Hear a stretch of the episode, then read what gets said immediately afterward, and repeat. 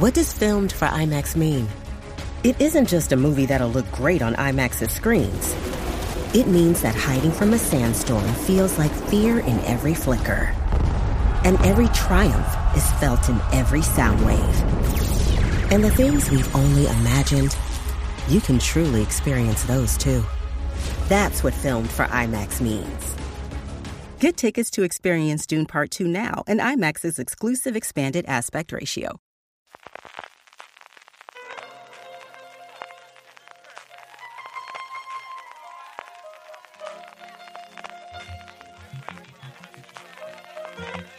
Estás escuchando Fuera de Series con CJ Navas.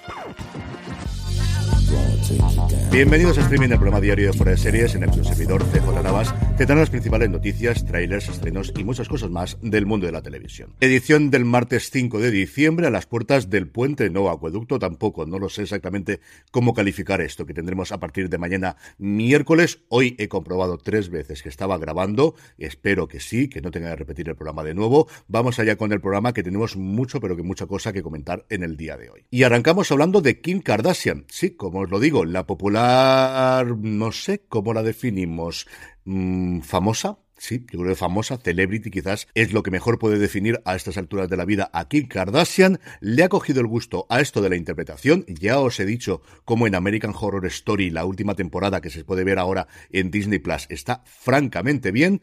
Tan tan bien que Ryan Murphy la quiere como protagonista de su nueva serie para Hulu. Según apuntan los medios americanos, la serie que ya tendría luz verde para la temporada completa en la plataforma de Disney y que de alguna forma supondría la vuelta del hijo pródigo después de esa marcha a Netflix hace unos años de Ryan Murphy, tendría a Kim Kardashian como protagonista de una serie de abogados interpretando a la abogada de divorcios más exitosa de Los Ángeles en un drama legal para adultos glamuroso y por supuesto sensual. Esto se sumaría a la película que va a protagonizar Kim Kardashian para Netflix llamada The Five Wheel, que ya os comenté hace unas semanas, así que desde luego parece que, al menos en el 2024, Kardashian se va a centrar en el mundo de la interpretación, yo creo eso sí que sin abandonar su reality, que al final es de lo que come y bastante bien todos los meses.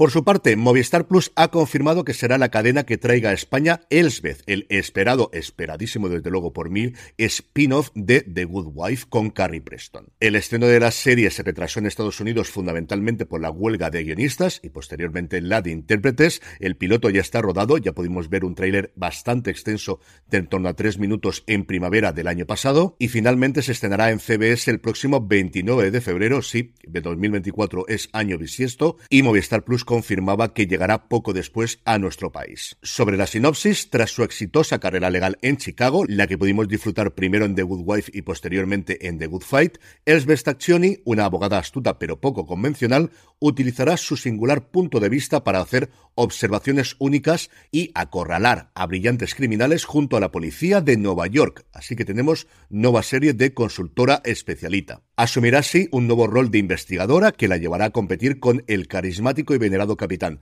C.W. Wagner, trabajando junto a Calla Blanque, una estoica oficial de policía que rápidamente desarrollará un aprecio por las maneras perspicaces e inusuales de la abogada. A estos dos nuevos personajes los interpretarán respectivamente Wendell Pierce, lo cual nuevamente me alegra muchísimo, y Cara Patterson, a la que vimos recientemente en Socios y Sabuesos. La serie, como no, está creada por el matrimonio Robert y Michelle King, que ejercerán como showrunners de la misma. Y por último, el canal autonómico Balear IB3 ha encargado una nueva miniserie llamada Norats que estrenará durante el 2024. La ficción se basa en la historia real de Honorat y Jaume Trías, quienes terminarán pasando 13 años de su vida hasta 1949 refugiados en la Sierra de la Tramuntana como bandoleros. El rodaje ya ha comenzado en los pasajes naturales de Mallorca, una serie que estará protagonizada por Albar Triay, Rodo Jenner y Tony Gelabert, que está dirigida por Tony Bestard y Ferran Bess y que, como os digo, se podrá ver en IB3 en 2024 y yo creo que llegará a alguna plataforma poco después.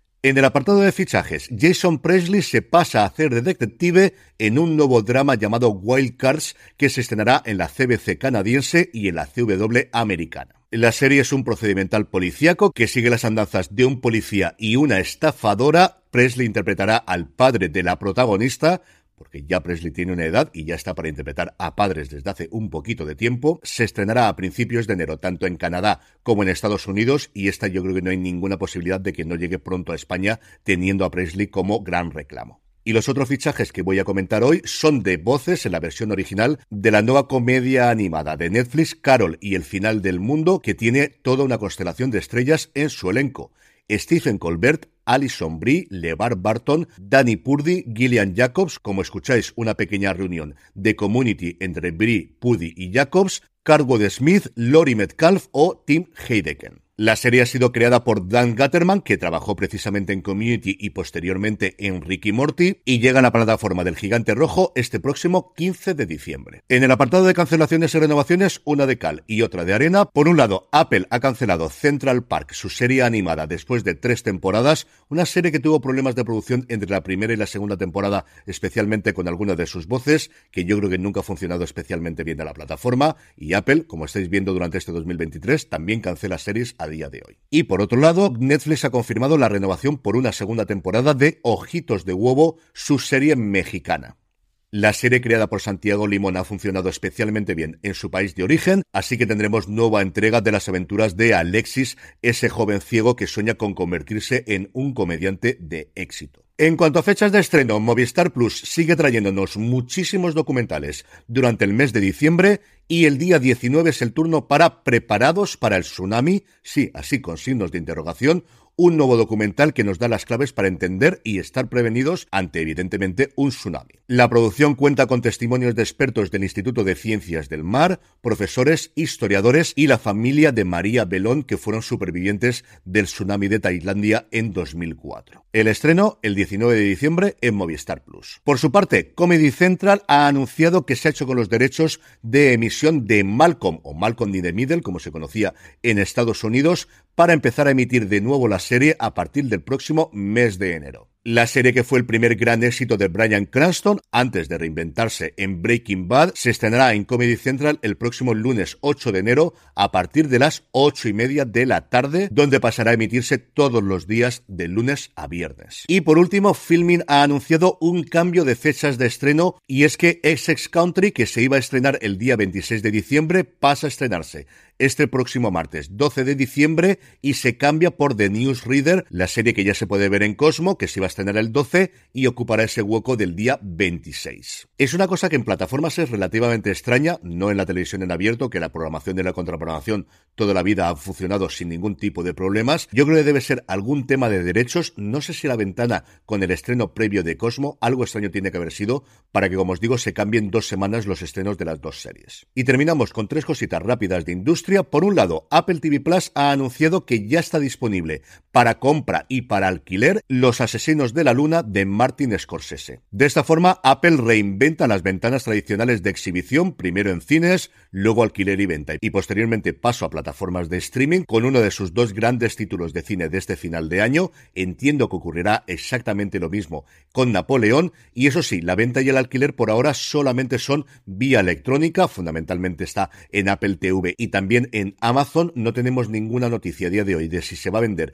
en formato físico, pero desde luego es curioso este cambio de estrategia de Apple de revitalizar, como os digo, lo que funcionaba hasta hace 5, 6, 7 años. Por su parte, Radio Televisión Española ha firmado un acuerdo con Warner Bros. Discovery para emitir La Promesa y Dos Vidas en Latinoamérica. De hecho, Dos Vidas ya se puede ver en HBO Max en Latinoamérica, eso sí, y La Promesa se estrenará próximamente. Y por último, Vodafone Televisión ha decidido de alguna forma seguir los pasos de Movistar y esa oferta por Black Friday que tuvieron de abrir todo su contenido a cualquier usuario, lo va a hacer eso sí, a su estilo y es que todos los clientes de Vodafone Televisión podrán disfrutar durante las Navidades desde el 21 de diciembre al 8 de enero, independientemente de la tarifa que tengan a día de hoy, todos los canales lineales de Vodafone Televisión que están incluidos en los packs, series fans, family fans, documentales, música y más cine. En cuanto a vídeos y trailers, Netflix ya nos ha mostrado el avance de la segunda parte de la última temporada de The Crown, esos seis episodios que nos faltan por cortar de la vida, obra y milagros de la realeza británica tras el fallecimiento de la princesa Diana y una de cuyas principales tramas va a ser el noviazgo del príncipe Enrique con Kate Middleton. HBO Max nos ha mostrado el tráiler definitivo de True Detective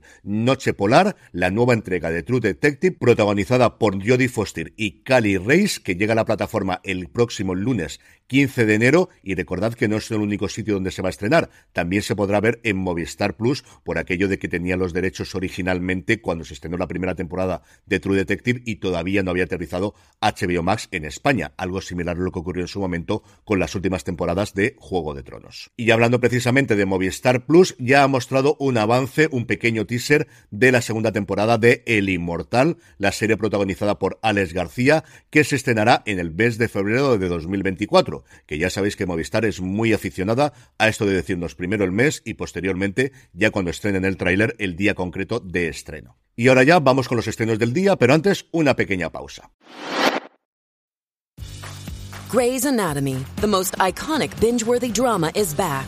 Along with answers to the biggest cliffhangers. Will Teddy survive? Will Joe and Link finally find happiness together? Meredith returns along with fan faves like Arizona. You can now stream every episode of Grey's ever on Hulu and new episodes next day. Watch the season premiere of Grey's Anatomy tonight at 9, 8 central on ABC and stream on Hulu. Kaylee Cuoco for Priceline. Ready to go to your happy place for a happy price? Well, why didn't you say so? Just download the Priceline app right now and save up to 60% on hotels. So, whether it's Cousin Kevin's Kazoo concert in Kansas City, go Kevin, or Becky's Bachelorette Bash in Bermuda, you never have to miss a trip ever again. So, download the Priceline app today. Your savings are waiting. Go to your happy place for a happy price. Go to your happy price, Priceline. Estamos ya de vuelta. Hoy, martes 5 de diciembre de 2023, Movistar Plus estrena el primer episodio de Matar al Presidente, el thriller de espionaje. La serie documental sobre la voladura sobre el asesinato de Carrero Blanco. La serie de tres episodios disecciona la versión oficial plagada de errores y misterios, mostrando distintas teorías para que el espectador extraiga sus propias conclusiones utilizando por primera vez el contenido del sumario del juicio posterior al asesinato. El primer episodio nos lleva a 1973, cuando ETA está decidida a cometer un gran golpe en Madrid. Los etarras Argala y Wilson se encuentran con un misterioso personaje que les señala al vicepresidente del gobierno en ese momento, el almirante Luis Carrero Blanco, como un objetivo perfecto para un secuestro. Mientras los terroristas preparan los detalles, la salud de Franco se va deteriorando, lo que precipita una serie de traiciones, mentiras y luchas de poder en el gobierno que Carrero intenta combatir con la creación de sus propios servicios secretos. Cuando el secuestro está a punto de ejecutarse, Carrero es nombrado presidente del gobierno, lo que hará que cambie los planes de ETA por otros más radicales, matar al presidente. La operación Ogro está en marcha. Por si queréis oír hablar un poquito más sobre la serie, yo ya la he podido ver completa y Juan Francisco Bellón también. Lo hicimos en el pasado Premier que tenéis disponible en review de fuera de series. La serie está francamente bien, la producción viene de 100 balas, el estudio de Media Pro que se especializa en hacer series documentales, mezcla entrevistas actuales, entrevistas que se hicieron en el momento, casi todas en audio con recreaciones que están francamente bien y yo creo que es un documental, si no esclarecedor, porque yo creo que jamás sabremos exactamente qué es lo que hubo ahí, sí que desde luego muy interesante ahora que se cumplen 50 años del asesinato de Carrero Blanco. Por su parte, martes de filming, la plataforma estrena The Walking, en la que Stephen Graham, como ellos mismos dicen, su actor fetiche, interpreta al neonazi arrepentido Matthew Collins en una serie creada por Jeff Pope. La ficción está inspirada en hechos reales, con referencias directas al asesinato a plena luz del día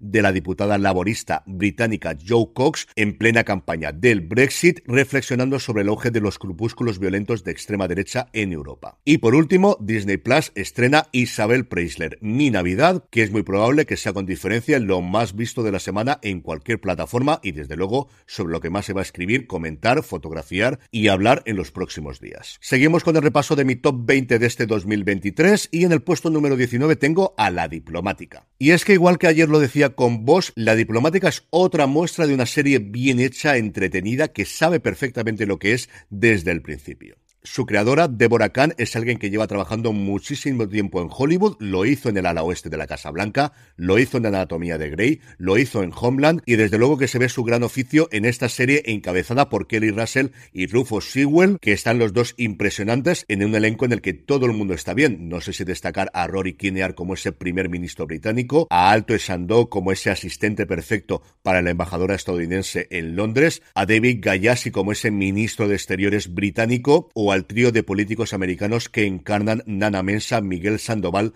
o Michael McKean. Es de nuevo una serie absolutamente deliciosa, una serie que espero que tenga mucho recorrido en Netflix, porque es una serie que puede durar 5, 6, 7, 10 temporadas perfectamente, al menos que nos den la segunda, porque vaya cliffhanger tuvimos al final de la primera temporada. Y terminamos como siempre con la buena noticia del día, y es que Peppa Pig va a celebrar su vigésimo aniversario en 2024 con la fiesta del cine de Peppa Pig. La fiesta del cine de Peppa será una experiencia cinematográfica de una hora de duración, llena de encanto y diversión que incluirá a cines de 18 países, incluido España. En ella, familias y niños podrán disfrutar de 10 episodios inéditos de Peppa Pig, incluyendo el esperadísimo capítulo doble de la celebración de la boda de dos de sus personajes. Además, los más pequeños y los mayores, para que nos vamos a engañar, podremos divertirnos cantando y bailando hasta cinco nuevas canciones entre los diferentes capítulos. La fiesta del cine de Pepa se celebrará el próximo mes de febrero de 2024 y las fechas concretas y los cines participantes se conocerán a través de su página web pepapigcinemaparty.com. Sí, la página la tiene en inglés, por mucho que aquí